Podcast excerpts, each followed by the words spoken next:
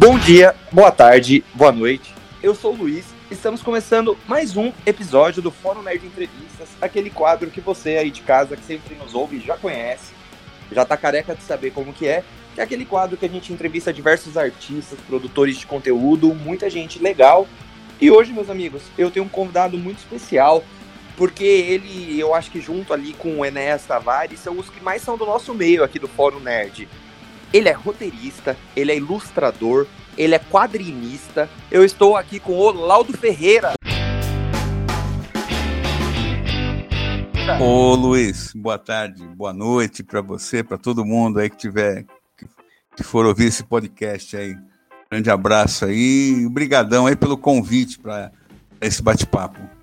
Imagina, Laudo, eu que agradeço. O pessoal aqui da nossa equipe, né, que não, que não tá participando desse podcast, vai ficar doido que, tem, que tem ali algumas pessoas que conhecem bastante do seu trabalho. Eles vão ficar doidos com, com o nosso papo aqui. Deixa eu só dar um recadinho pra galera antes da gente começar, né? Aqueles recadinhos de sempre. É, acessem o nosso site, forumnerd.com, sempre lembrando que o O é com acento agudo. Siga a gente lá no Instagram, arroba forumnerd. Siga a gente no Twitter também, arroba nerd underline fórum. E começando aqui nossa, nosso bate-papo, nossa entrevista com o nosso querido Laudo. Uh, Laudo, eu já vi diversas entrevistas, diversas vezes, né? Você comentando que desde muito novo você lê quadrinhos, né? Mas você não, não, não foi muito habituado, pelo menos ali na sua infância. Você não lia, por exemplo, um quadrinho que você já até citou, acho que na entrevista para o Itaú Cultural, se eu não estiver enganado, Pato Dono, de quadrinhos da Disney. Você lia bastante coisa de terror e coisas de super-herói, né? É, é, é exatamente isso, Luiz. É é, eu, não cre... eu não cresci. É, a minha infância, pelo, pelo menos, e, e, a minha infância e pré-adolescência, eu li absolutamente quase nada de, de Disney. Mas assim, é, não por não gostar, não é nada disso. É pelo simples fato que eu é, é, é não me interessava. Meu pai, eu, eu sou nascido em, em, São Vicente, né, litoral aqui de São Paulo, e eu morei lá até meus 14 anos de idade. Meu pai, ele, ele sempre me, me, me incentivou à leitura. Então, é, assim, eu com 9, 10 anos de idade, eu já estava lendo livros, assim, é, Ilha do Tesouro, é, Viagem da Terra, 20 mil léguas submarinas, essas coisas. É, e paralelo a isso, meu pai me comprava muito gibi na banca, mas ele comprava é, super-herói na época, começo dos anos 70, é, era a Ebal, Editora Brasil América, né, uma, uma das pioneiras aqui de, do quadrinho no Brasil, que, que publicava Marvel e, e a DC. Na época não era o que é hoje, né? Tanto como né, grandes, grandes sucesso de, de mídia, né, de, em grandes empresas, como de leitor também. Não era uma, uma loucura como é essa coisa de fã como é hoje. Eu e meu pai comprava muito terror para mim, muito muito muito gibi de guerra que tinha, muito gibi de cowboy, né, que nos anos 70 tinha essa coisa do faroeste. Então eu cresci lendo isso. Basicamente, é, é, é, e, e, outros heróis, é, Mandrake, Flash Gordon, esses mais clássicos. Eu não li, li muito pouco gibi para criança, sabe? É, é, é, não, não, havia interesse, assim. Eu, eu me formei lendo esses caras. Muita coisa que eu li eu não entendia, confesso a você. Eu, eu sabe, principalmente terror, né? Que já que era uma coisa para adulto, né? Sim. Mas isso formatou muito, é, óbvio, né, o que eu o que eu vinha fazer depois de grande, né? Sim. E desde pequeno, Laudo, foi com essas leituras do, dos, com essa leitura que você tinha dos quadrinhos ou você sempre ou antes você já tinha uma pretensão ali? Você já desenhava bastante quando você era criança, alguma coisa? Como que fomentou ali desde a sua leitura, né, até o fato disso virar de fato sua profissão, de você começar a trabalhar com isso? Olha, Luiz, eu, eu, eu, eu desenho, a grande maioria, né? Eu desenho desde criança, desde moleque. Eu, eu não sei, hoje em dia, né?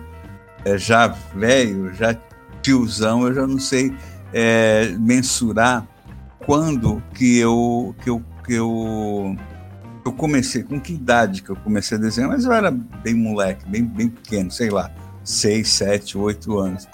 E sempre foi a coisa da história em quadrinho, sempre.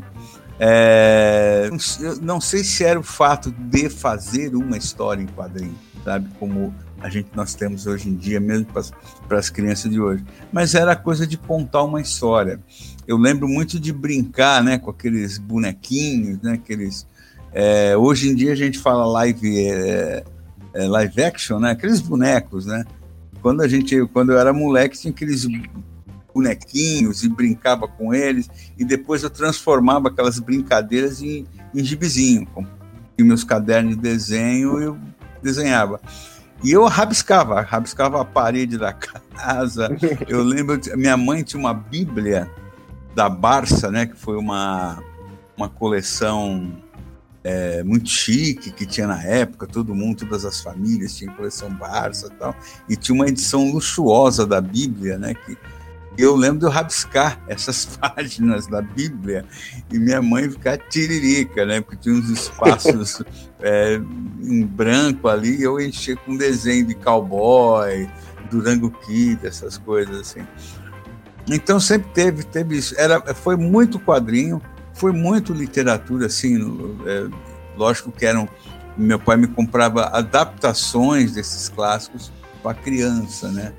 Mas eu lembro de, sei lá, 12 anos de idade já ter lido Corcunda de Notre Dame, é, Robson Crusoe, essas coisas, sabe? Então, isso me fez muita cabeça. Da mesma forma que eu também comecei muito cedo a ir a cinema.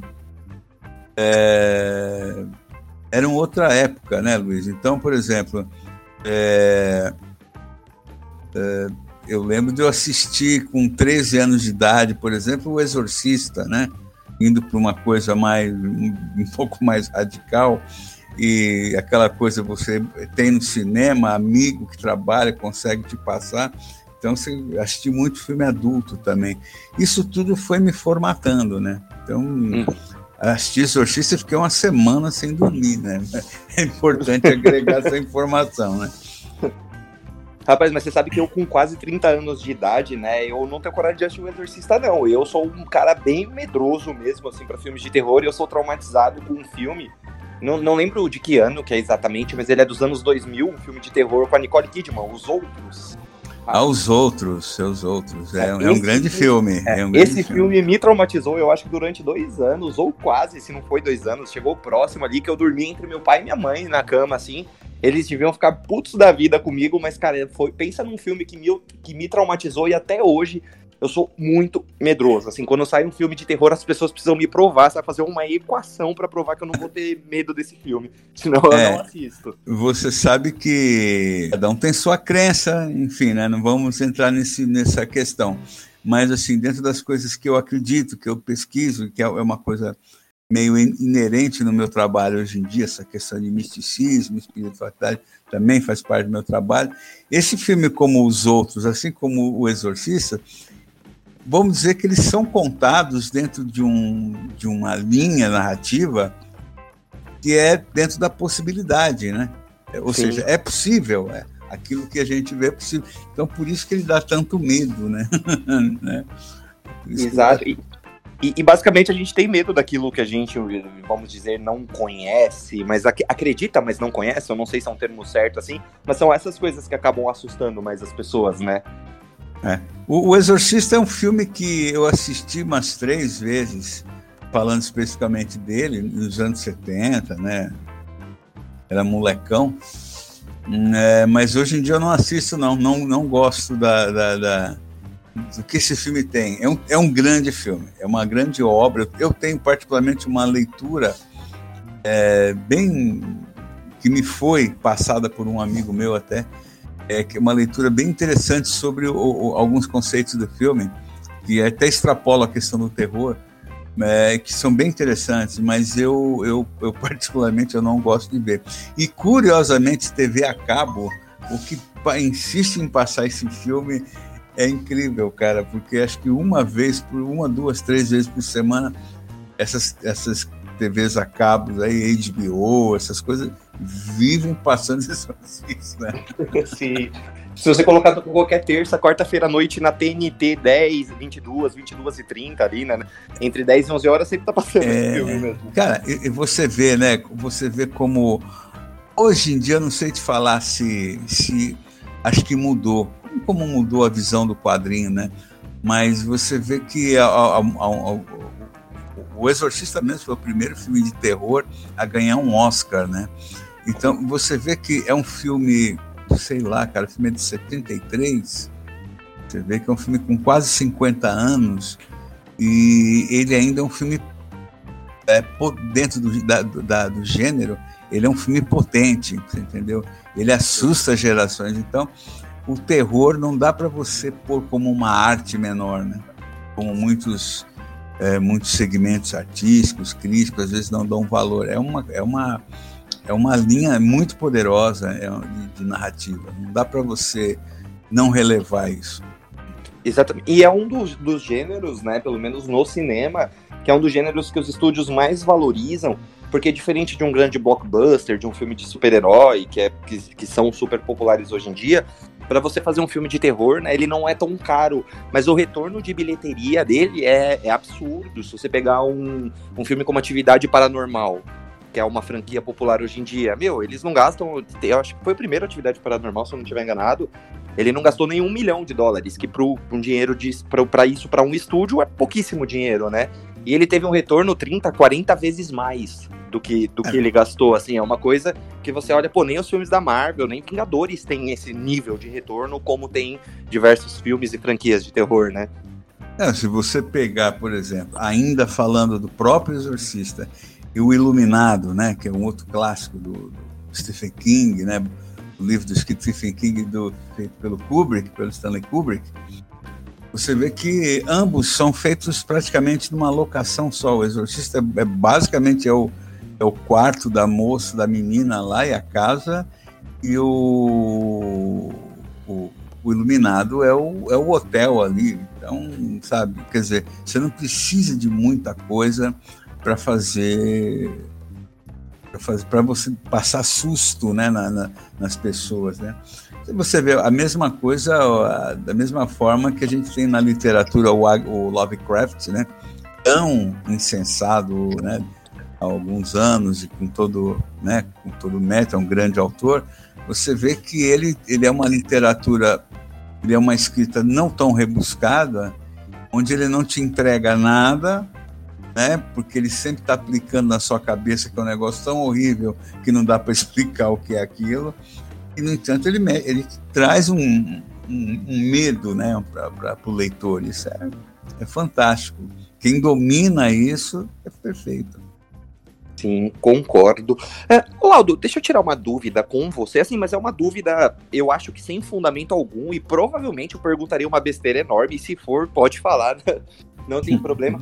É, é uma sensação que eu tenho, né, no meu pouco menos de 30 anos ali, uh, que uh, pelo menos da, o pessoal da minha geração, uma impressão que eu tenho é que antes é, o pessoal nerd mesmo, né, aquele pessoal que era um leitor ácido de quadrinhos e tal, antigamente eles eram vistos de uma forma meio pejorativa, né? E hoje em dia, pra galera que tá um adolescente que tá crescendo hoje em dia, pelo menos comparado com a galera que cresceu ali nos anos 90 ou começo dos anos 2000, isso mudou né? Eu vejo. Você sente que quando você começou a ler quadrinhos, você sentia um pouquinho isso, assim? Eram poucas pessoas, poucas crianças e adolescentes naquela época que lia, e isso foi aumentando gradativamente? Ou você acha que sempre foi a mesma coisa, só a minha visão hoje, um pouco mais velho, que talvez tenha mudado disso? Olha, Luiz, é, eu vou te dar um, um, um, É óbvio, né? Eu vou te dar. Não, uma pergunta hiper pertinente. Primeiro. Né? Não, mas eu, eu, eu vou, vou te dar uma opinião já de um, de um cara que vem lendo quadrinho e essas coisas desde o do, do começo dos anos 70. Né? Então, uhum.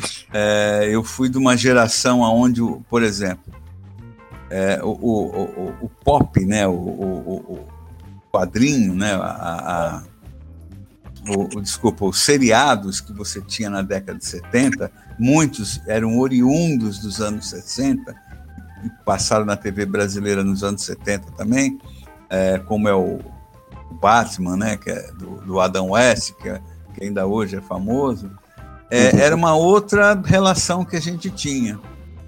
O quadrinho, é como eu te falei, eu como leitor eu peguei a Ebal e algumas outras editoras pequenas que publicavam outras coisas, inclusive material da Marvel, editoras uh, Ep, é, li muito quadrinho brasileiro, é importante falar isso, né, naquela época, né, que estava falando. É, e depois eu peguei a Block, você entendeu? E, e hoje, por exemplo, a Block, como a, a, turma fala muito, né, da coisa das cores da Block, que eram umas cores horríveis, horríveis, que eles, eles mexiam nas cores originais dos personagens, eles mexiam nos quadros, né, para adequar o formato da publicação. É, na época, a gente, eu e, e, a turma que comprava, amigos que comprávamos, a gente não tinha essa preocupação. A gente curtia ler aquilo, né? E foi apresentado por, uma série de heróis, uma série de artistas, né? É, Jack Kirby, Gene Colan, essa, essa, turma dos gringos, né? Uhum. E, mas assim, é, indo mais direto no que você está perguntando, ah, eu houve um período da minha adolescência que eu me afastei um pouco da coisa do, do, do, do quadrinho e, e, segui uma estava mais ligado com o pessoal de literatura, né, de música, que eu fui muito ligado, isso no começo dos anos 80. E, mas tinha, já tinha leitura de quadrinho, fazia quadrinho, né? Eu comecei a publicar em 83 numa uma editora aqui de São Paulo, a, a Press. E era uma coisa diferente do seguinte, era primeiro que assim existia aquela coisa, o que era quadrinho no Brasil? É, você tinha Chiclete com Banana, Angeli Laerte e, e, e Glauco e Luiz G, e, ou, ou Mestres do Terror. E o resto. o resto era rapaziada fanzineira. Então, quando você ia num lugar e você falava, olha, eu, eu sou, faço história em quadrinho, é, gerava uma certa estranheza, porque o que, que é isso que você está fazendo? Entendeu? o que, que, é? Como assim? Você faz quadrinho, mas. É, eu não sei se, inclusive, pela questão do diminutivo, né? histórias em quadrinhos, é, diferente da Europa, que é banda desenhada ou bandê dessiné, é, Estados Unidos, que é comics, Japão, mangá, Itália, fumete. No Brasil você tem um diminutivo. Não sei se essa questão do quadrinho, do inho, né, do diminutivo, sempre foi ligada, além de ter essa coisa já ligada diretamente à coisa de criança, e por você ter essa coisa da turma da Mônica, que sempre foi muito, muito forte, então você tinha essa ligação. Muitas vezes, eu, eu, eu eu conversando com pessoas, falando que eu fazia quadrinho, a pessoa automaticamente ou ligava é, a, a, Maurício de Souza, ah, tem o Maurício de Souza que faz quadrinho e tal. Então, eu não acho que existia um preconceito, pelo menos eu, é, é o que eu senti é isso. Existia um total desconhecimento daquilo que você estava fazendo. Você entendeu? Então, e isso foi vindo é, eu, na, pelo menos na minha opinião, na minha experiência, foi entrando anos, anos 90, porque anos 90, pelo menos para mim, eu, eu, eu, eu, comecei a fazer quadrinho é, por uma editora, essa editora é, é fechou, né, um, um, dois, três anos depois que eu comecei a produzir.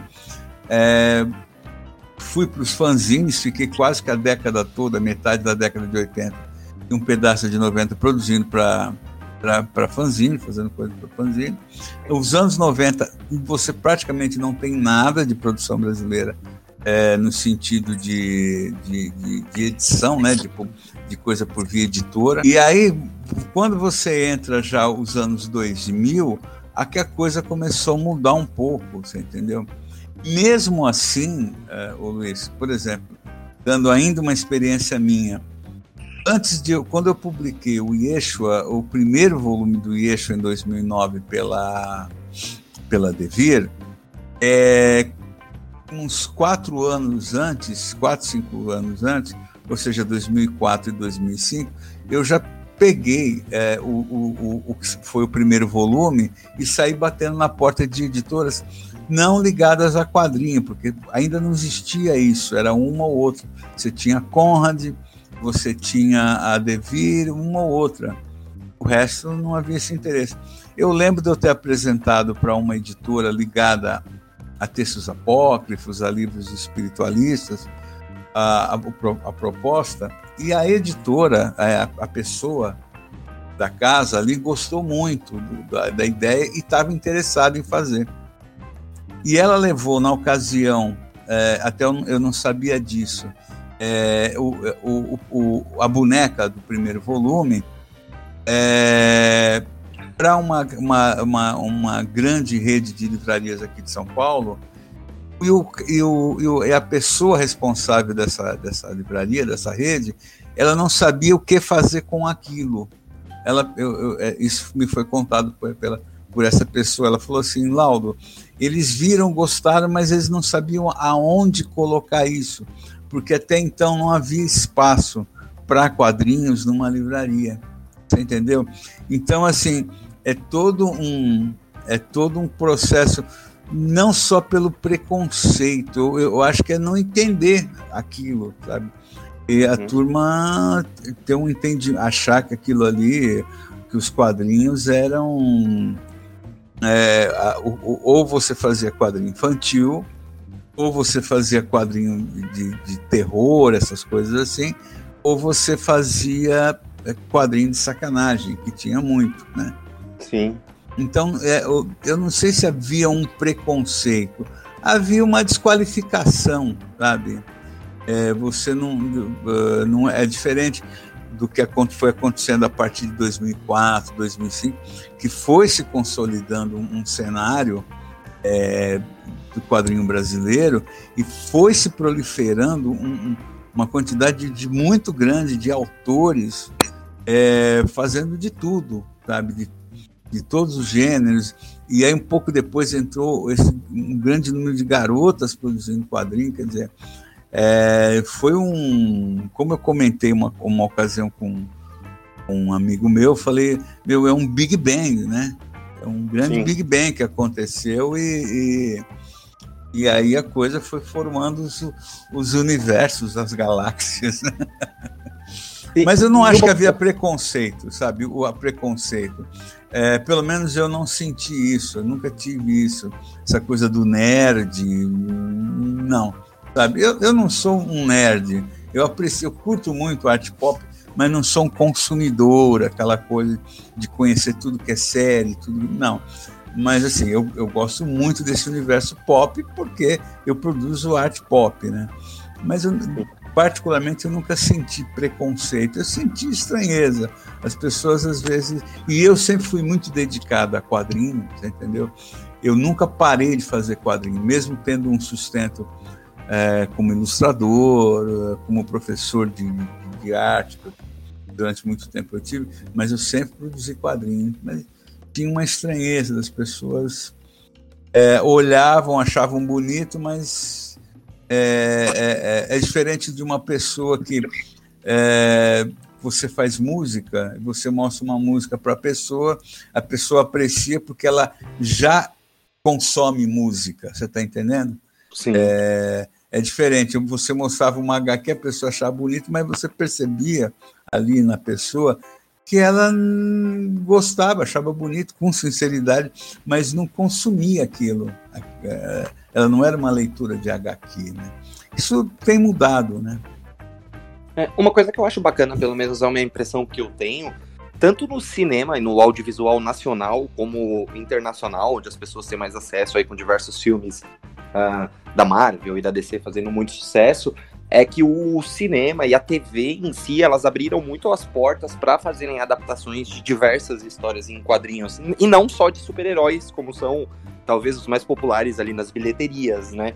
Isso eu acho que trouxe pelo menos uma galera mais ali da minha geração a conhecer, porque eu acho que muita gente primeiro conheceu talvez o Batman ali na trilogia do Christopher Nolan, ou se for um pouquinho mais velho ali o Batman do Tim Burton, do Michael Keaton, para depois saber que na década de 60 houve uma série de muito sucesso do com Adam West e depois começar a ler Cavaleiro das Trevas de Frank Miller, Batman 1, entre outras histórias assim que são muito populares do Batman, no exemplo que eu dei.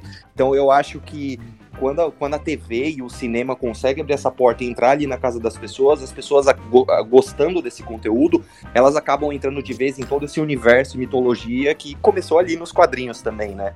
De diversos produtos, não só do Batman e de heróis, mas como de outros outras séries e outros filmes que fazem muito sucesso que surgiram das HQs, dos quadrinhos, né?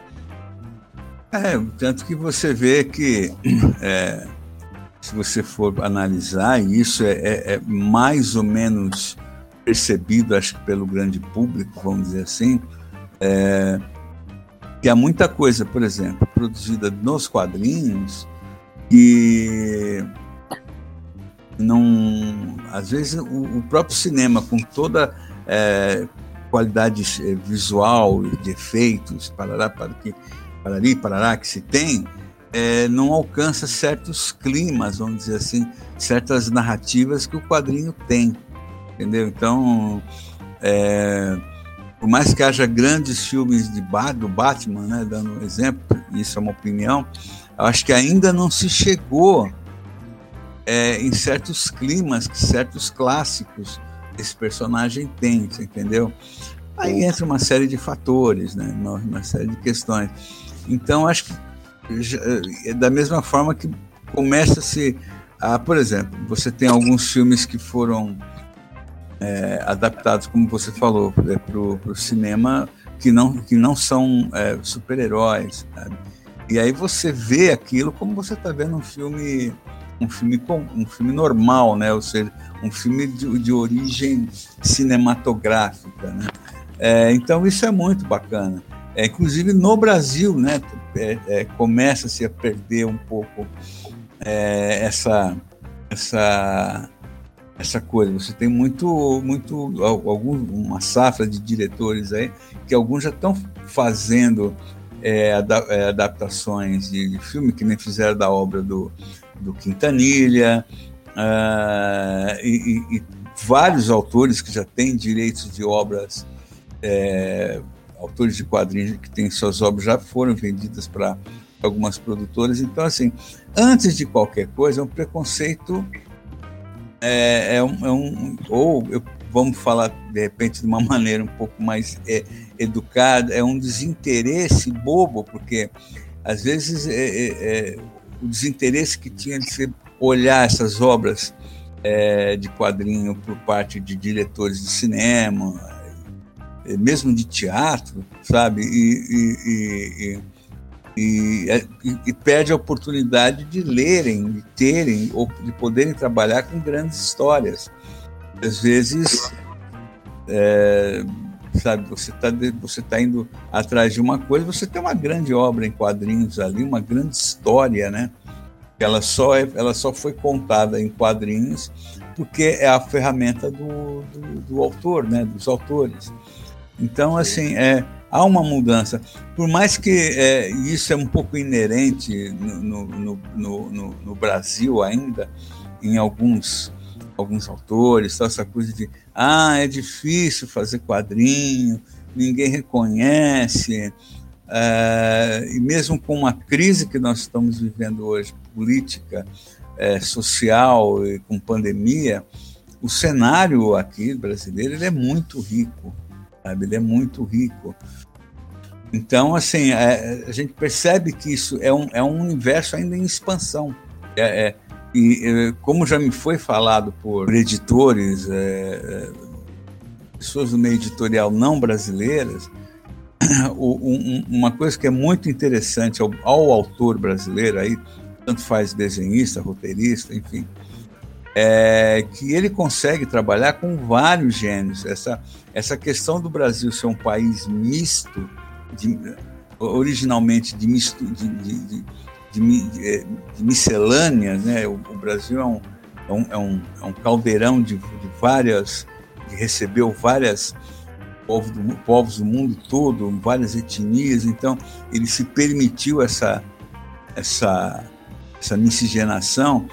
Para nós é um pouco fácil você fazer super-herói, é, fazer terror, fazer aventura, fazer mangá, fazer todos os gêneros, onde lá fora às vezes há limites, sabe? Há limites. E isso não é uma opinião pessoal. É, como eu te falei, é uma, são, é, são alguns editores de fora com quem eu conversei, conversei que, que trouxeram isso para mim, realmente aquela coisa que você fala, eu não, não tinha pensado nisso, sabe? Então, é, é algo que ainda está em, tá em crescimento, sabe? Está em crescimento. Sim, com certeza. E, Laudo, uma coisa muito, muito curiosa, né, que eu falei ali no começo da entrevista, além de quadrinista, de, de roteirista, você também é um grande ilustrador, né? E depois, no final da entrevista, eu vou, vou contar pro pessoal, falar pro pessoal também, vou até pedir para você comentar um pouco, que você já recebeu diversos prêmios durante sua carreira, né? Mas o bacana é que você também fez muito sucesso ilustrando revistas. É, não só trabalhando na, na, na parte do, dos quadrinhos, né?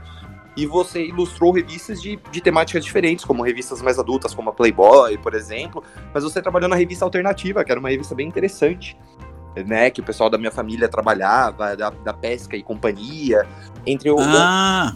o, entre outros, outras coisas, não só no, no ramo do quadrinho, né, é. Uh, essa parte de, da, da, ilustração, assim, ela também. Você comentou que você desenha muito desde muito cedo. Mas o, fato do, da ilustração ser assim o seu emprego, o seu ganha-pão, podemos dizer assim, é, ela caminhou ali paralelo com, com a parte dos quadrinhos da história, ou você chegou uma hora que você começou a não priorizar, não sei se é priorizar a palavra, mas você conseguiu fazer um a mais que o outro, ou sempre foi uma coisa que você conseguiu balancear bem, assim, dentro da sua carreira?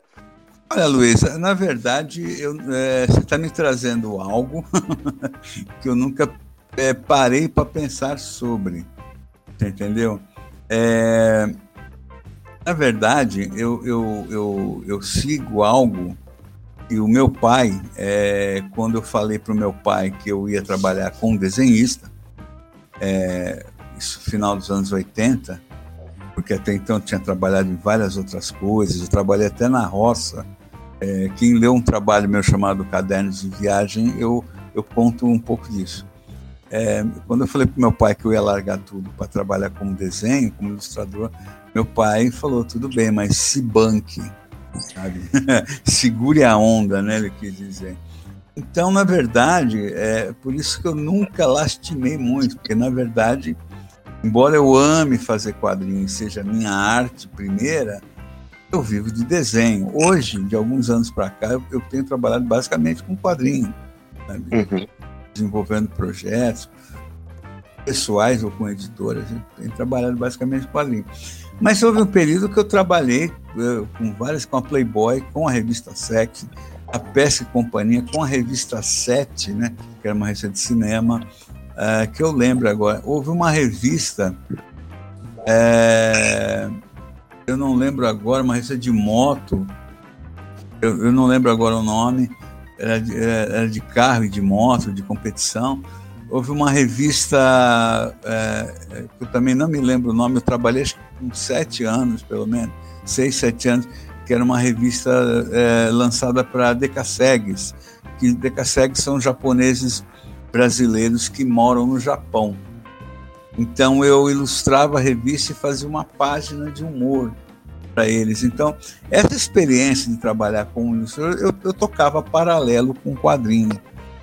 E paralelo a isso, a, a, fora isso, eu trabalhava em eventos, fazendo caricatura. Caricatura é, em, em, em, congressos, em feiras. Fiz muito, muito, muito, muito. É, pelo menos de 1995 até 2006, 2007, eu uns 10, 11 anos eu trabalhei muito, viajei pelo Brasil todo. Era muito legal, era uma coisa cansativa ficar 6, 7 horas, 5, 6, 7 horas desenhando gente assim, uma atrás da outra. É, era um negócio meio louco, assim, entendeu? É, ganhei bastante dinheiro, isso foi muito bom. É uma experiência artística tremenda, embora seja se sair exaurido, mas é uma experiência tremenda. E o trabalhar com ilustração, tanto com editorial como como agência, como para agências, né? Eu trabalhei para algumas agências aqui de São Paulo, é, fiz storyboard, essas coisas. você começa a respeitar é, um pouco o, o processo, principalmente trabalhar para editoras, você começa a, a, a, a, se respeitar e a respeitar o outro dentro de uma linha de trabalho, porque você não vai ferrar um, um processo, uma engrenagem de uma revista porque você não está conseguindo fazer determinado desenho porque a ideia não veio, entendeu? Por isso eu, eu, eu, eu não desacredito da coisa da ilustração, mas é, desculpa, da ilustração, eu não desacredito da coisa da inspiração, mas eu acho que ela tem que ser algo inerente em você. Então, é, pelo menos comigo é muito comum eu estar numa reunião e as ideias vão brotando, não só comigo, com todo mundo. A ideia vai brotando, você vai meio que já fechando algumas coisas ali. Então você aprende a respeitar muito prazos, né? Olha, isso, isso aqui tem que estar comigo até tal dia. A agência de publicidade, muitas vezes, é, a rapaziada me ligava às seis horas da tarde para querer uma ilustração. Seis horas da tarde, eu quero dizer final do dia, né? para querer uma ilustração no, no, outro dia, 9 horas da manhã, entendeu? Você sabe que às vezes você falava assim, pô, mas o cara deixou o dia inteiro para me ligar no final do dia, ele podia ter feito isso antes. Você percebe que poderia ter acontecido aquilo, mas você vai fazer o quê? É trabalho. Então, esse respeito você aprende a ter. A, própria Tianinha, né, que é uma personagem minha conhecida tal, eu fiz nove anos para a revista Sex, ali para um, um segmento ali da um, um, derivado da revista Sex, onde eu, eu produzia quatro páginas de quadrinho para eles. Então tinha toda uma linha editorial que eu precisava seguir. Mesmo assim, adaptando ao meu modo de fazer história em quadrinho, com, com uma liberdade que a editora me dava, e respeitando prazos. Então, me, durante nove anos, eu, tal período do ano é, eu mandava um, um RAF, acho que eu não lembro agora, eu acho que era um RAF da história, né, um layout de página para a editora, ela via e dava um ok, já corrigindo o texto, eu fazia em, uma semana eu mandava o, o material para eles, né? É, eu cheguei a pegar desde mandar por motoboy, né, que início dos anos 2000 internet era outra história, até mandar arquivo pela internet. Então, assim, isso me, é, é, me trouxe muito um, um entendimento do, de profissional, sabe? De adequar, aprender a adequar o desenho é, para determinado segmento, sabe? E, e não tem nada de ruim essa coisa de falar, ah, o meu desenho é só desse jeito, minha arte é assim. É, você não cresce, sabe? Há coisas que você aprende trabalhando, por exemplo, ilustrando um livro infantil uh, ou fazendo, sei lá, um, um, uma ilustração mais, é, de, mais técnica para uma empresa. É, é, bem interessante isso. Acho que para o ilustrador é muito importante isso. A sete, eu, eu inclusive assim, o Roberto Sadovski, é, que é muito amigo meu, jornalista, foi editor durante muito tempo. Ele foi editor da, porque, assim, na verdade, eu era ilustrador da editora Riquidan. Então, uhum. eu, eu, ilustrei é, a Sete, a, Sex, a Sexy, a, de ilustrar realmente como a, a Tianinha, né, que eu, eu criei para essa, uma, essa ramificação da SEG. E tinha Sim. a Sexy, né, que, que era do Roberto Sadovski, lá que depois foi editor da SEG, da Sexy também. E eu também ilustrei a, a Banana Louca, que virou a ser a G Magazine. ilustrei Sim. a G Magazine também. Uh, não lembro o que, que eu ilustrei, mas, enfim, né, era, uma, era uma revista gay. Então, assim, é, é, esse leque ele é muito interessante. A, a, a, a Sete eu particularmente eu gostava porque antes de ilustrar, antes de é, eu, eu, já eu, fui ilustrar isso no começo dos anos 2000. Quer dizer, uhum. a revista já tinha uma história nos 90, né? Era uma grande revista de, de, cinema, né? E uhum. aí lá, lá eu fiz ilustrações fiz muito cartoon, né, sobre filmes, essas coisas. A revista alternativa eu lembro muito de conteúdo sobre música com ela. Se eu não estiver enganado, eu acho que era o NSYNC, que era uma banda pop da época, que depois uhum. fez muito sucesso com o Justin Timberlake em carreira, carreira solo. Um conteúdo mais pop ali do. Não tenho certeza se é no comecinho, mas é nos primeiros anos dos anos 2000, e tal, que foi onde eu conheci. Depois de mais velho, quando fui pesquisar, né, sobre, sobre outros trabalhos, que aí eu fui ver que era do Lau, do Laudo Ferreira e tal. E, Laudo, a gente chegando aqui um pouquinho na reta final da entrevista, você tem diversos prêmios, né, na sua carreira. Você é um quadrinista, um roteirista, um ilustrador muito premiado. Você lembra qual foi o primeiro que você recebeu na sua carreira? Primeiro prêmio? É. é... Primeiro prêmio, se não me engano, foi pelo Zé do Caixão, é, pela adaptação do A Meia-Noite Levarei Sua Alma, né, o primeiro filme do do Zé do Caixão, é, que eu ganhei o HQ Mix, que é um importante prêmio né, da, dos quadrinhos brasileiros, com 30 anos aí, pelo menos de existência. E eu ganhei, foi o primeiro prêmio, eu ganhei em, em 1996, primeiro prêmio que eu ganhei. E aí de lá para cá foi, foi um, foram bastantes. Eu, eu, eu acredito que foram merecedores. assim, né? Foram prêmios que muito. É, alguns são curiosos, né? Por exemplo, é, curiosos assim, é, no sentido.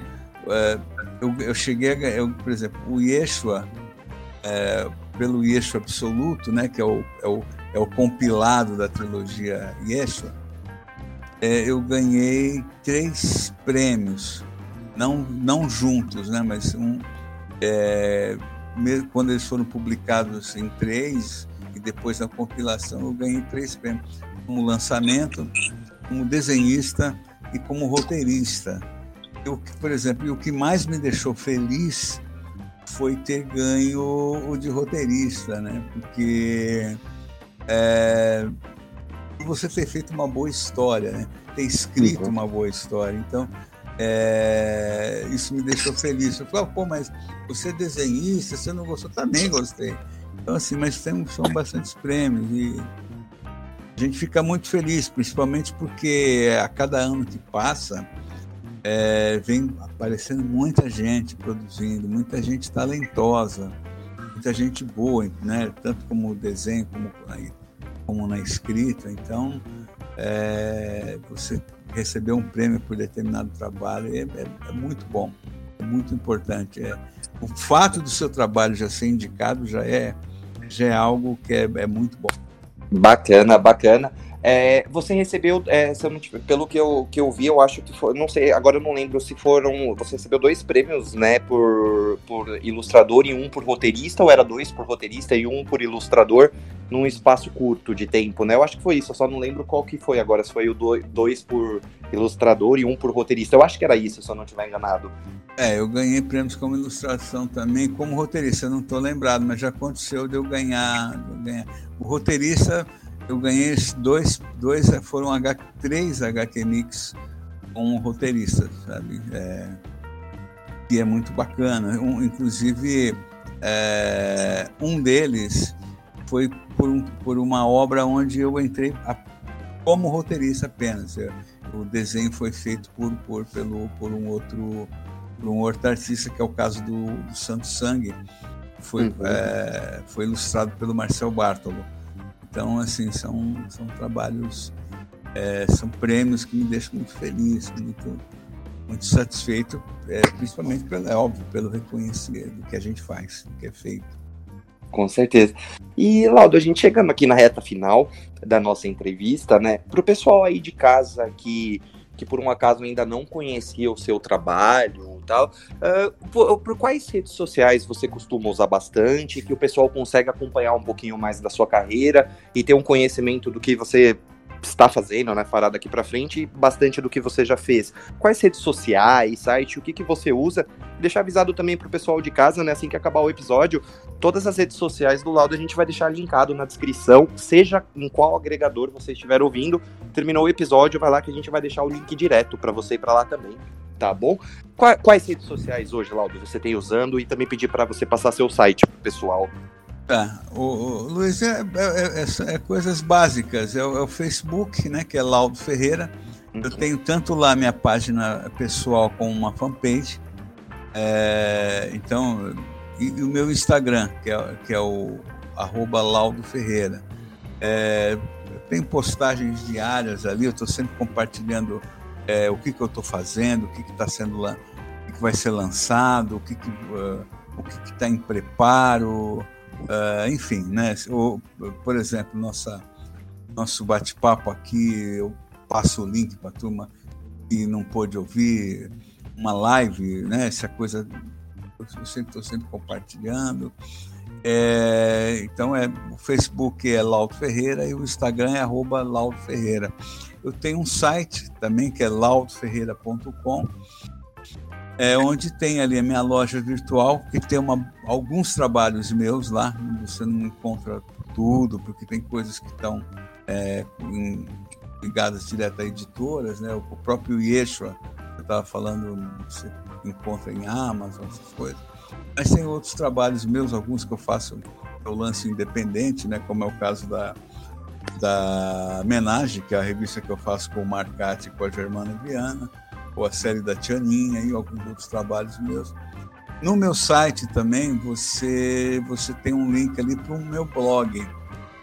Embora hoje em dia o blog é uma coisa já não tanto assim né, em voga, é um espaço que eu gosto muito de escrever. Eu, eu gosto muito da coisa da escrita, sabe? E e ali também nesse blog tem eu comentando sobre alguns trabalhos que eu fiz. E tem ainda o meu canal no YouTube. Eu sou, eu sou bem atuante na internet, assim, dentro do que eu posso. É Lauto Ferreira também. Esse canal é um canal que eu, eu, eu, eu, eu mantenho ele com uma certa periodicidade. Eu não, não sou um youtuber, né? Mas ali sim, tem sempre eu falando alguma, alguma vez ou outra, estou postando alguns vídeos falando sobre algum trabalho meu, sobre alguns processos de criação que são, são, são interessantes compartilhar. Bacana. Pessoal, lembrando, né? Falei antes dele falar, repetir aqui, todos esses links que ele passou, a gente vai deixar o canal do YouTube, o site, o Instagram e o Facebook do nosso querido Laudo na descrição. Terminando o episódio, é só você ir ouvir. E Laudo, é, quando a gente conversa aqui com, com um quadrinista, a gente, a, a gente sempre costuma colocar ele numa fria. Porque o que, que acontece? A gente que é da, da cultura pop, ela existe uma rivalidade que eu confesso, vou ser sincero, que eu acho ela meio boba, né? Que é uma rivalidade que eu acho que não precisaria ter, mas o pessoal pergunta muito. É, Laudo, você tem alguma preferência entre a Marvel ou a DC? Acredite, o pessoal pergunta muito isso, cara. é, olha, assim, eu não sou um cara é, profundamente é, conhecedor de Marvel ou DC. Não sou um leitor, assim, é, embora acompanhe os filmes, acho que é, tanto da Marvel como, como da DC, mas eu tenho uma tendência muito grande, inclusive isso até porque vem, acho que da minha infância, a, a, a, a ser mais um, um leitor da Marvel. É, por exemplo, atualmente eu estou lendo uma obra da Marvel, que é um, um ônibus né, do, do Jack Kirby, é Os Eternos. Né? Então, assim, eu tenho uma tendência a ser mais fã da Marvel, ser mais simpatizante do conceito de personagens da Marvel, que são mais, mais atraentes. A forma que o, o, o Stan Lee, é, as bases ali da Marvel, né? o Stan Lee, o Kirby, Dítico, depois o Buscema, enfim. Então eu sou criar aqueles conceitos de heróis, eu sou mais mais simpático. Então não sou um leitor assíduo já e há muito tempo que eu não, não leio tanto, mas eu ainda gosto, sabe?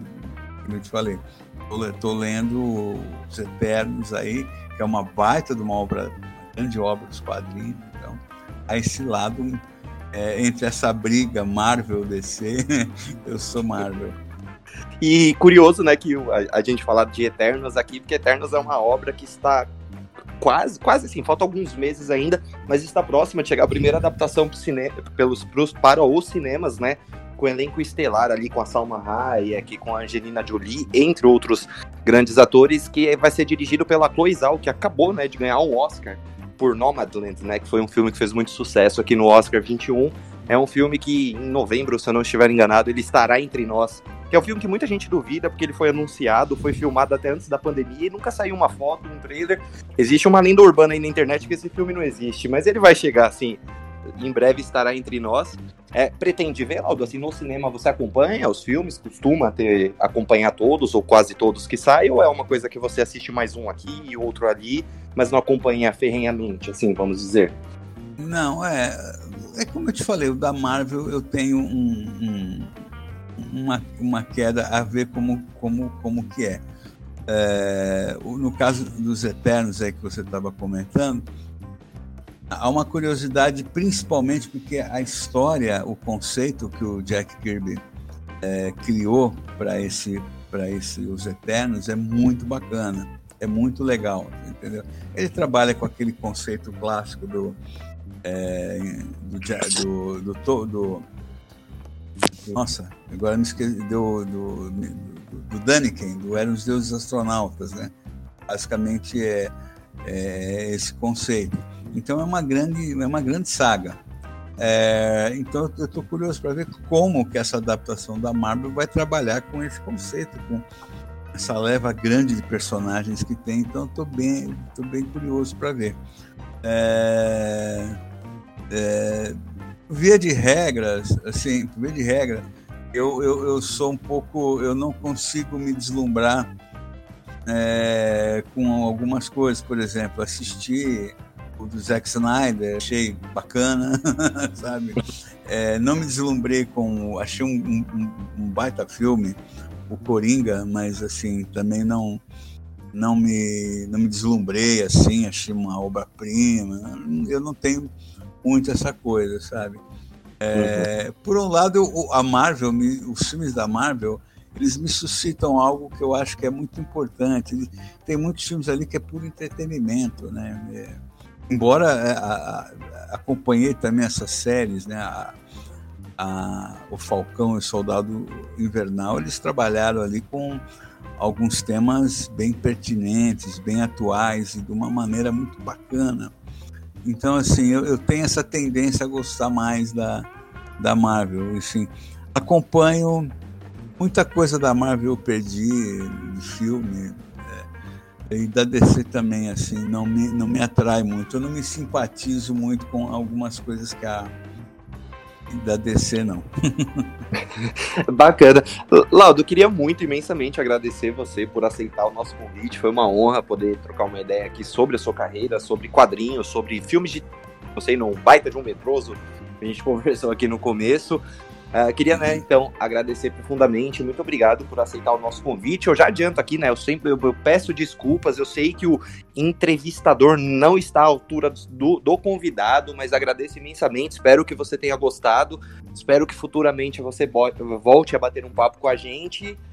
E é isso, Laudo. Muito obrigado de coração. Foi, foi um prazer poder conversar com você aqui nesse episódio.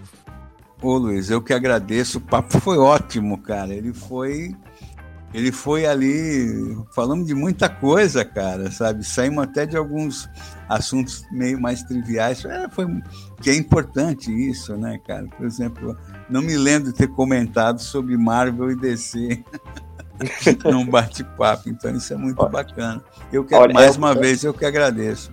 É, é o que o pessoal mais pergunta aqui. Todas as vezes que a gente conversa com alguém, o pessoal fala, cara, pergunta se prefere Marvel ou DC.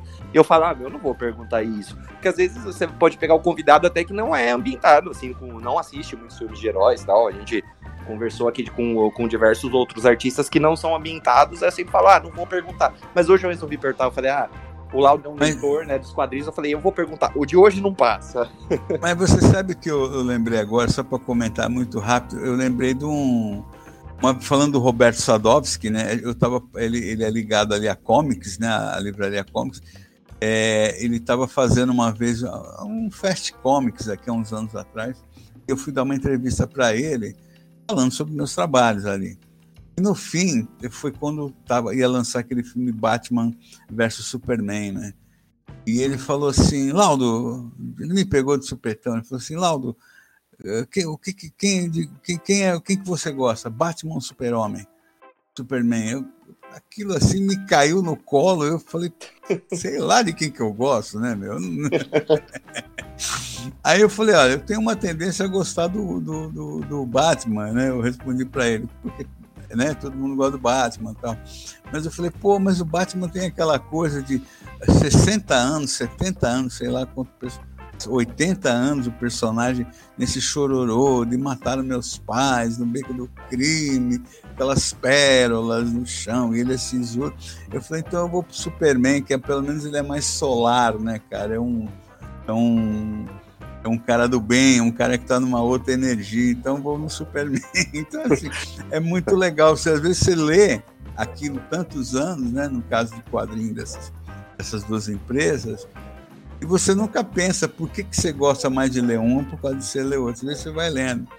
Mas é aquilo que eu te falei, a Marvel me, me suscita umas coisas mais legais e que até, de certa forma, acabaram me influenciando no meu trabalho. Né?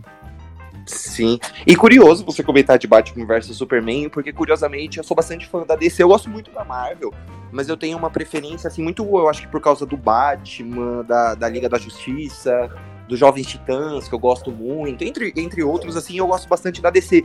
Cara, mas eu não consigo defender Batman vs Superman. Ô, filme ruim. O filme é ruim, né? É. Cara, fi ah, filme Por exemplo, ruim. eu gosto muito da linha da DC, essa linha adulta da DC, que era da, da, da Vertigo, né? Todo aquele material, o, o Monstro do Pântano, né, que antecipou a Vertigo, e uhum. John Constantine, e, e, o material que foi publicado na Vertigo, tem obras ali fabulosas, fabulosas. Eu lembro de eu ler o Monstro do Pântano, né, PC, ali naquele período ali do Alan Moore, eh, publicado acho que pela Abril, aqui nos anos 90, eu lembro de ler coisas ali, eh, ou mesmo Piada Mortal, Cavaleiro das Trevas, Piada Mortal, eu lembro ainda hoje do impacto que foi ler o Piada Mortal, sabe? Sim. Eu estar tá lendo, no, na época eu trabalhava numa empresa, eu estar tá lendo e falar, caramba, ela aleijou a mulher, a, a, a Batgirl, como assim? Sim. E foi a primeira história, pelo menos famosa, que eles deram uma origem pro Coringa, que era um personagem até então que sempre tinha origem meio eu acho que esquecida propositalmente e tal, mas na, na Piada Mortal não, é o fato dele ser um comediante ali que, que não dá certo a carreira dele, carreira no stand-up comedy e tal, e ele vai. É uma das, das, das, minhas HQs preferidas, assim, eu acho que eu tenho uma tendência a gostar mais do, é, do Cavaleiro das Trevas, eu gosto muito de Batman no 1, mas com certeza eu acho que Piada Mortal ali talvez seria uma terceira ou quarta posição, eu acho, nas minhas favoritas, é, é sensacional. Naquele período, ô Luiz, o, anos 80 ali, na minha, se for dar uma escala, é Piada Mortal, V de Vingança e, e aí o Cavaleiro das Trevas. O V de Vingança, é, eu lembro, e, e o, tem um quarto aí que é o Demolidor do Frank Miller, lá, o Queda do Matt Murdock. Sim, é, é, é, eu lembro de eu ler o, o Piada Mortal e, assim, eu lembro eu, a, a, lembrança de se estar tá falando assim, ó, oh, isso aqui não é brincadeira, isso é sério. isso que o cara escreveu é sério, isso não é brincadeira. E o mesmo com o V de Vingança. Eu lembro de eu ler, acabar de ler o V de Vingança e ter uma sensação de falar, olha, putz, isso aqui é um gibi arnaramba, é, assim, mexeu muito comigo isso, sabe, a leitura disso daí. É, enfim, então, assim, esse, esse lado mais sério é, que a DC tem também, assim, é, é, é, muito algo muito forte ali, esse material da Vertigo. John Constantine eu acho um baita personagem. Eu acho um tremendo. É, ele, é, em si, ele é simples, né? Ele é um uhum. investigador bêbado, escroto pra caramba, fumante, mas assim, a forma como ele lida ali, como, como muito bom. Tem, a DC também tem, tem uma história, né, que é muito marcante, que até foi adaptada também pelo, pelo Zack Snyder, que é do Alan Moore, que é o é, é o Watchmen. É, que já é mais dos anos 2000 ali, que é um, uma visão distorcida, tal, com super-heróis. É. É, eu gostei do filme, acho que é um dos filmes, até um dos poucos filmes que eu gosto, assim, do Zack Snyder, dele trabalhando ali para, para DC, mas é uma das HQs também que mais me marcou, né, mas ali eu acho que ela já é mais anos 2000, ali, pelo menos que eu li, mas eu, eu não lembro, confesso que eu não lembro, eu não sei, na verdade, a data que ela foi publicada, mas é uma história também bem interessante da DC. Você sabe que né? tem uma coisa que é engraçada, Luiz, o... É, não, o, o, o, eu, eu gosto, eu gosto legal o filme do Watchmen. É, é muito complicado pegar to, tudo, tudo o que a obra original ali do Alan Moore tem e transpor para um quadrinho, que é uma obra muito complexa. Entendeu? Uhum. Aí tá o que até eu comentei no começo desse nosso bate-papo, que é aquela questão do, do, do de muita coisa que está nos quadrinhos ser difícil você transpor para o cinema, por mais que possa parecer o inverso, né? Uhum. O inverso ser mais, né? O cinema ser tudo pode, não é assim. É, você sabe que tem uma coisa do Zack Snyder e, e, talvez aí tem umas coisas que a gente fala que eu, às vezes os caras falam como você falou isso. É, tem um filme do Zack Snyder que ninguém gosta. Eu também não sou fã, mas ele tem um conceito interessante que é o Sucker Punch. Sim. É, não sei se vou dar spoiler, cara, falando, mas esse filme já saiu há tantos anos. Porque o filme, na verdade, posso falar? Ou, pode, ou... pode. Porque o filme, cara, ele, ele, é uma. Né, é, a, é a garota que é mandada para um hospício e ali ela entra num outro plano ali, onde ela é uma, uma luta contra a situação que eu não me recordo agora. E aí, vendo o filme, achei uma sacada muito legal dele, porque na verdade ela não é heroína, ela é o, a, a, a, mola, vamos dizer assim, que vai, faz, vai mover a heroína a existir, né? a heroína acontecer, a ser a, a heroína ali da, da situação. Eu achei aquilo muito bem sacado. Não gosto do filme, acho o filme tem algo ali que me incomoda, inclusive a protagonista mas o, a ideia, ela é bacana. Eu, eu, lembro de assistir o filme e falar, hum, é legal, gostei disso. Então, assim, é, tem, são essas opiniões, né? É, uma coisa que eu acho que é que assim, o Zack Snyder ele é um diretor, ele é um pouco divisivo, assim, né? Tem uma galera que o ama, né? E tem uma galera que não suporta. Quando eu digo ama ou ama as obras dele, tem uma galera que não suporta as obras dele. É bem, sabe, bem, bem polarizada essa situação. Uh, só que uma coisa que me incomoda um pouco da, da filmografia dele, principalmente quando ele mexe com heróis, com uma adaptação de quadrinho, é que visualmente ele é ótimo. Sabe, ele pega, ele pega uma imagem ali marcante do Cavaleiro das Trevas e ele, e ele transpõe essa imagem para o cinema perfeitamente. O problema é que, se você tirar o aspecto visual, é um filme basicamente que ele não tem muita, muita substância, ele tem uma narrativa. Ele uma não narrativa... se preocupa com o roteiro ali. Exatamente, ele se preocupa com a imagem, ele pegado você olhando aquela pessoa pedindo ajuda pro Superman, e o Superman vindo do céu como se fosse Deus, linda, maravilhosa a imagem. É. O problema é que depois aí ele vai ter, ter um roteiro porco, um roteiro sujo que faz o Superman ficar depressivo, depressivo o tempo inteiro e ele não justifica porque o Superman toma diversas atitudes, então eu acho que ele parece que ele opta por trocar. Ele fala, eu quero fazer um filme bonito, eu não quero fazer um filme é. bom. Às vezes é essa sensação que eu tenho. E eu acho que a outra isso que eu te falei, têm, né? Por isso que eu te falei, o Sucker Punch, eu não gosto, mas eu acho a ideia legal. A ideia é bacana. Mas é isso que você está falando. Ele não. Se ele trabalhasse um pouquinho melhor no roteiro, entendeu? E teria uma coisa melhor. Esse filme da. Essa esse Snyder Cut aí que ele fez, eu assisti ele, acho que num, num pau só. Assisti as quatro horas seguidas. Eu não sei, para mim, assim, é um filme remontado. Desculpa, não sei se você gostou, né? Também não é ofender, é uma opinião minha. Ele é um Sim. filme, né? Ele é, um, ele é uma remontagem de um filme. Ah, é a versão do cara, mas enfim, né? O que me cansa muito é o excesso de, de, de, de câmera lenta, cara. Sim. Puta, quatro horas você vê câmera lenta, você fala, cara, eu, tem hora que eu quero ver a porrada, a porradaria em tempo real, sabe? Sim. Assim, o, o, Snyder Cut, eu gostei, mas eu, eu não sei, para mim é complicado, porque eu assisti uma vez e eu assisti quase, assim, de uma porrada só. Eu lembro que eu parei, eu acho que o filme devia ter uma hora, uma hora e pouquinho. Eu parei para tomar um lanche ali, comer alguma coisa e depois voltei e fui direto, assim.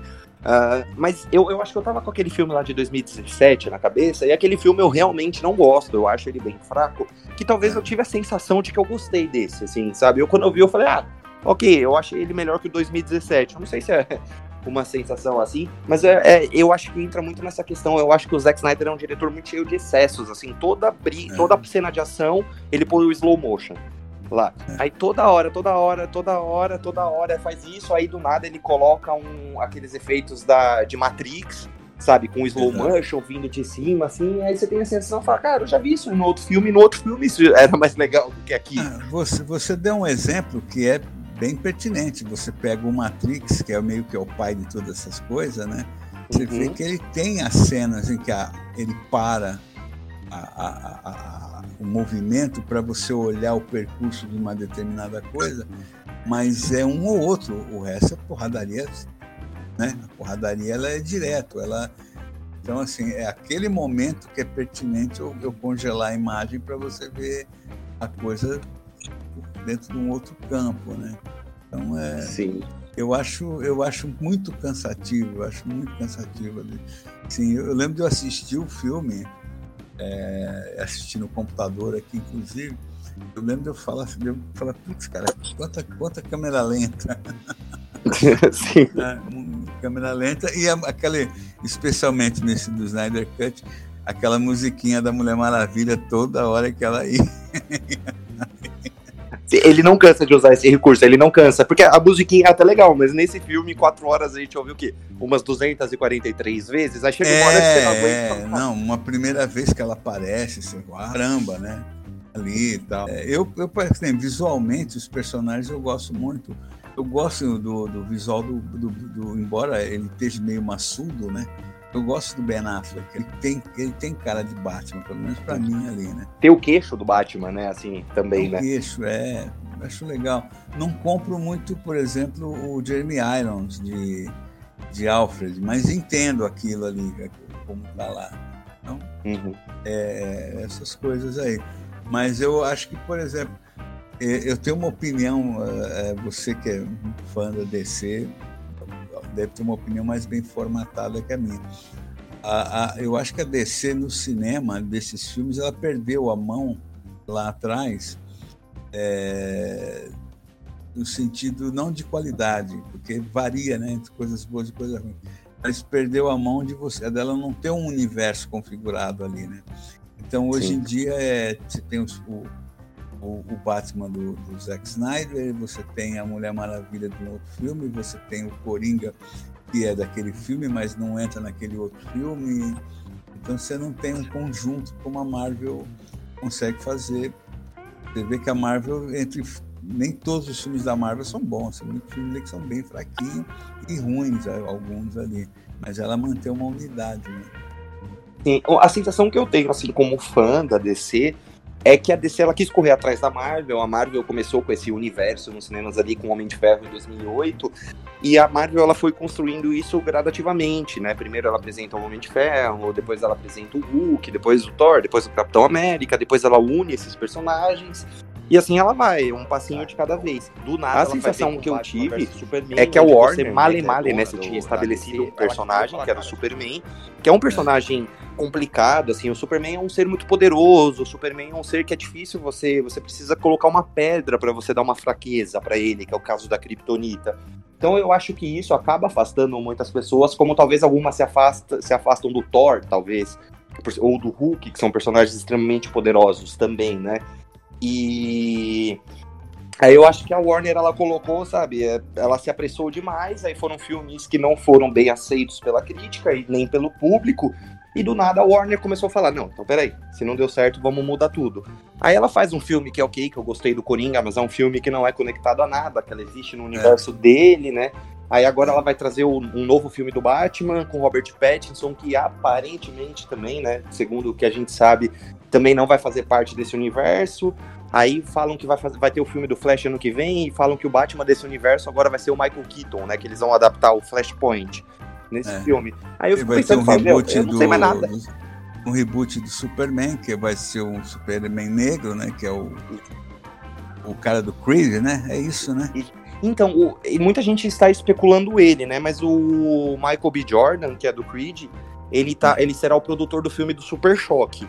Então o pessoal, ah. não, o pessoal não sabe, mas muita gente especula, porque parece que há cerca de um ano e meio atrás, eu acho, aproximadamente, é, saíram alguns rumores de que o Michael B. Jordan seria o Superman nesse universo, mas aí eles nunca, nunca falaram se, ok, esse Superman vai substituir o Clark Kent do Henry Cavill, ou se vai ser um Superman de novo, semelhante ali ao Coringa, um Superman que existe dentro do, do universo dele. E são coisas que a Warner vai plantando na nossa cabeça, mas ela não explica nada. Então chega uma hora que quem é fã, o nerd mesmo ali, tipo a gente, tipo eu, por exemplo, eu vou lá e pesquiso e eu sei me localizar. Mas e o público mais convencional, o público casual, sabe? O, o, o, pai de família que vai levar, vai no sábado à noite passear no shopping, assim, su, é, suponhando que, que após pós-pandemia, vamos dizer assim, e vai ver um filme do Superman, mas ele não sabe que aquele não é o Superman do Batman versus Superman. Eu acho que isso afasta um pouco, sabe, o público afasta. mais. Você não, eu, na minha, na minha humilde, né, e ignorante visão, você não cria empatia, porque você vê, por exemplo, a Marvel caminhou então ela teve o Capitão América e ela pegou agora o, o, Sam Wilson, que é o novo Capitão América. Mas houve um processo para o cara vir a ser o novo Capitão América e tudo aquilo. Então, por exemplo, como você falou, o Michael B. Jordan ele vai ser uma versão é, negra do Superman. Então, é o, é o, ele vai ser o Clark Kent, entendeu? É, perfeito. Mas você já teve uma coisa anterior que era mais tradicional, então como é que fica, né? o, o, o, o, fica meio bagunçado, que nem o Coringa é um grande filme. O Joaquim Phoenix. É um grande filme. Mas aí, aquele é o Coringa, não é o nome do personagem. E, o, e há um hiato de, sei lá, bicho, 30 anos, 20 e poucos anos, 30 anos de diferença do Bruce Wayne pro Coringa. Então, quando o, o, o Batman, quando aquele Bruce Wayne se tornar o, Coringa, o Batman, o Coringa já vai estar tá velho. É, como é que é? Mas não é, entendeu? Para quem é Exato. fã, é complicado. Exato. E, e, e, existe, né, também uma coisa que eu acho que o fã, o fã mesmo, por exemplo, eu que sou um decenalta sem vergonha, às vezes a gente vai, a gente usa um termo, né, que é você passar o pano, você finge que não viu um erro ali. Só que para pro fã, eu acho que às vezes o fã ele até perdoa, ele até finge que não viu, até ok, beleza, eu vou aceitar esse erro. Mas se você pegar a pessoa ali que não é fã, ou a pessoa mesmo que não acompanha, eu acho confuso demais. É, daqui a dois, dois, três meses vai ter é. um novo Esquadrão Suicida, né? Que, uhum. que foi, que, enfim, será uma sequência ali do, daquele filme horrível lá de 2016 que teve também, que teve o Coringa do Jared Leto e tal. Só que aí você olha e vê é, tem alguns personagens que vão voltar, como a Arlequina, o Capitão Boomerang, Amanda Waller e o Rick Flag. Mas ok, e o resto? Sabe? Aí o James Gunn, que é, o, que é, que é muito bom diretor, né? Que é o diretor do, dos dois Guardiões da Galáxia. Galáxia. É. é. é. muito bom diretor. Ele, ele disse que é o melhor filme da vida dele, que é o maior filme da vida dele. O que eu, como consumidor, entendo que ele nada mais do que tá fazendo é vendendo o peixe dele, né?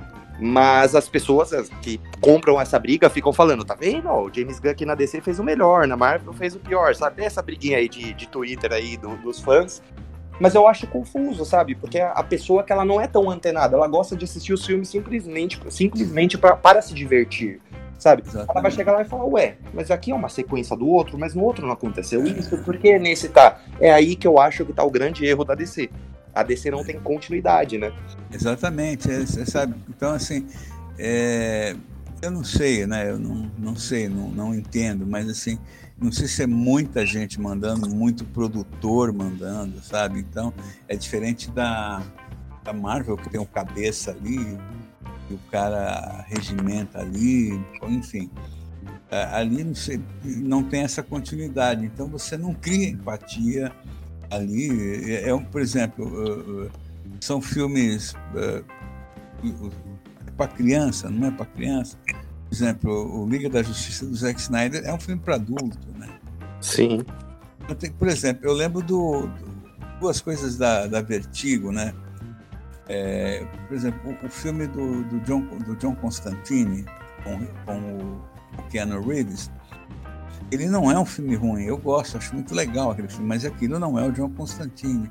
Primeiro que Sim. mudaram a nacionalidade do cara, o cara.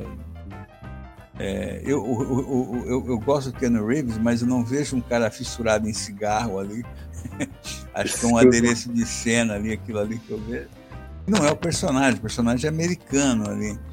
É, então, tudo bem, você assiste como filme, ele é divertido, mas como um personagem, um personagem icônico ali, eu não, você não enxerga. É muito complicado. Diferente do. Eu gostei muito da série do Monstro do Pântano. Achei muito boa aquela série. Mas não sei se você assistiu, se você gostou. Mas também não morreu na praia, né? Não, não, não vai ter mais, né? Vamos dizer assim. Então. Mas essa questão da DC não dá. Eu acho que é o equipe. Eu acho que eles perderam a mão. Uma, né? Eu aqui no meu cantinho, com uma visão, que acho que eles perderam a mão e não conseguiram fazer um negócio que poderia ser mais simples, né? É, montar um universo ali, uma coisa mais simples. Então, é, eles foram criar uma Liga da Justiça ali com personagens que até então não haviam aparecido. Né? É, vai criando umas coisas muito estranhas, né? Você não cria. É, não sei se eu estou falando bobagem, mas você não cria um elo ali que. Sabe, e a Marvel trabalha, mais uma vez, a Marvel trabalha com aquilo que ela fazia no gibis muito bem, né? Sim. Que...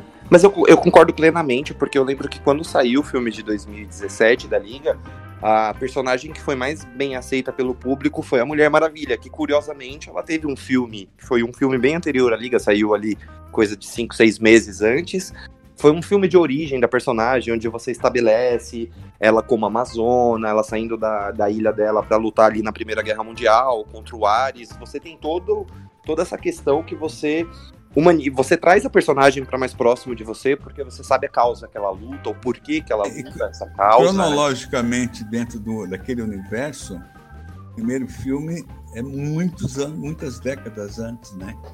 Então, sabe? Sim, é, é mais que o filme tenha passado alguns meses antes, o personagem já está existindo há um tempo. Então. Agora o resto ali do nada, então é, é, é muito esquisito, é muito esquisito.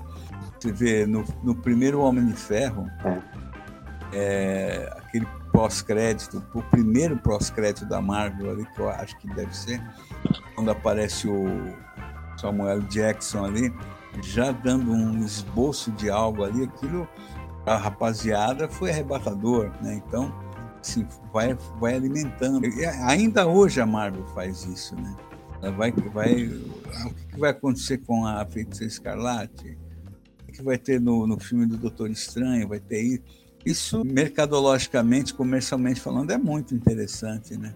Aliás, Sim. eu acho uma aula, cara. Eu, eu, eu há um lado meu que admira e gosta muito disso, acho muito sério. É, eu, eu concordo, assim, mesmo como né, é, não sendo assim tão fã da Marvel quanto a DC, mas eu acho que a Marvel ela trabalha certo essa questão dela deixar as coisas ali na sua frente, ela instigando né, o telespectador a ter uma vontade de ver aquilo, e depois ela vem, ela trabalha toda essa questão, né? Por exemplo, ela apresenta o Sam Wilson ali no Capitão América, o Soldado Invernal, depois coloca ele junto com os Vingadores no Era de Ultron, aí ela estabelece ele dentro da trama do Guerra Civil, coloca ele fazendo uma, fazendo uma participação de média para pequena nos dois Vingadores, né, o Guerra Infinita e o Ultimato. Aí ela dá uma série para ele, que ele protagoniza junto com o Bucky, para aí sim ele se tornar o Soldado Invernal. Então, o Soldado Invernal, olha, o Capitão América, perdão. América. Aí você vai, se, você, se ele fosse da DC, ele já ia virar no Batman vs Superman. O primeiro filme ele já matava o Capitão América e já deixava o Sam Wilson e você não tinha impacto. Por exemplo. Você vê que ele, eles levam uma, uma série inteira, eu não sei se essa, essa série vai ter uma segunda temporada, mas é, não sei, não, não sei quanto, não lembro agora quantos episódios foram, mas é, um, é uma, é um, enfim, são todos os episódios para contar uma trama à parte aonde ela vai culminar na transformação do a passagem do cara pra, de Falcão para o Capitão América. Então é tudo bem estruturado. E você vê, é, eu acho uma, uma pena, como fã de quadrinhos, que o super-herói dele moleque, porque aí sim é, eu acho os personagens da DC muito mais ricos, muito mais bonitos, mais interessantes do que o da Marvel, entendeu? É, cara, precisa nem falar os, os chavões, né? Batman, Superman, Mulher Maravilha. Você pega até pelos personagens menores ali, personagens secundários, você tem personagens muito ricos ali. Você tem um, um, um time de vilões incríveis ali da, da DC e é desperdiçado, né, cara? Eles por si só já são muito bons. Não tem que você criar muito.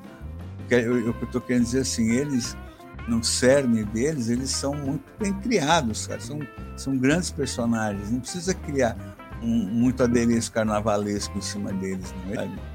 E é, é, é, aí é, precisa ver a cabeça de produtor e de, e de alguns diretores para ver por que, que mexem tanto, né? Você vê Coringa, cara, é um grande personagem, é um grande vilão, cara. Então, assim, respeitando a, a base dele, em cima daquela base você pinta e borda, então não precisa ficar criando é, uma outra época, porque não sei o quê. É, é, complicado. Eu, por exemplo, eu gosto muito do Coringa ali, do, do, do Heath Ledger. Acho maravilhoso Acho uma obra-prima aquilo que o cara faz. Ele traz todo o conceito do personagem ali numa roupagem moderna. Uma leitura ali bem, é, bem atual ali. Então, assim, é uma pena que os caras porra, bicho, os caras perdem a mão ali.